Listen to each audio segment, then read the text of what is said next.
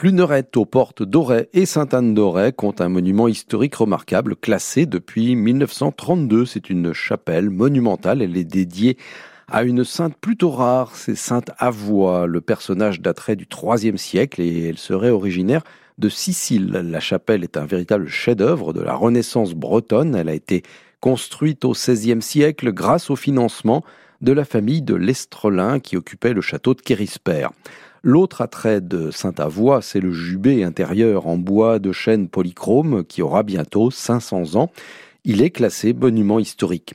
Entre 1623 et 1625, un paysan du village de Kerana, Yves Nicolazic, annonce qu'il a des apparitions. Une dame se présentant comme Sainte-Anne lui indique son champ du Bosséno comme le lieu d'une ancienne chapelle. Le pèlerinage de Sainte-Anne, près d'Auray, est en route.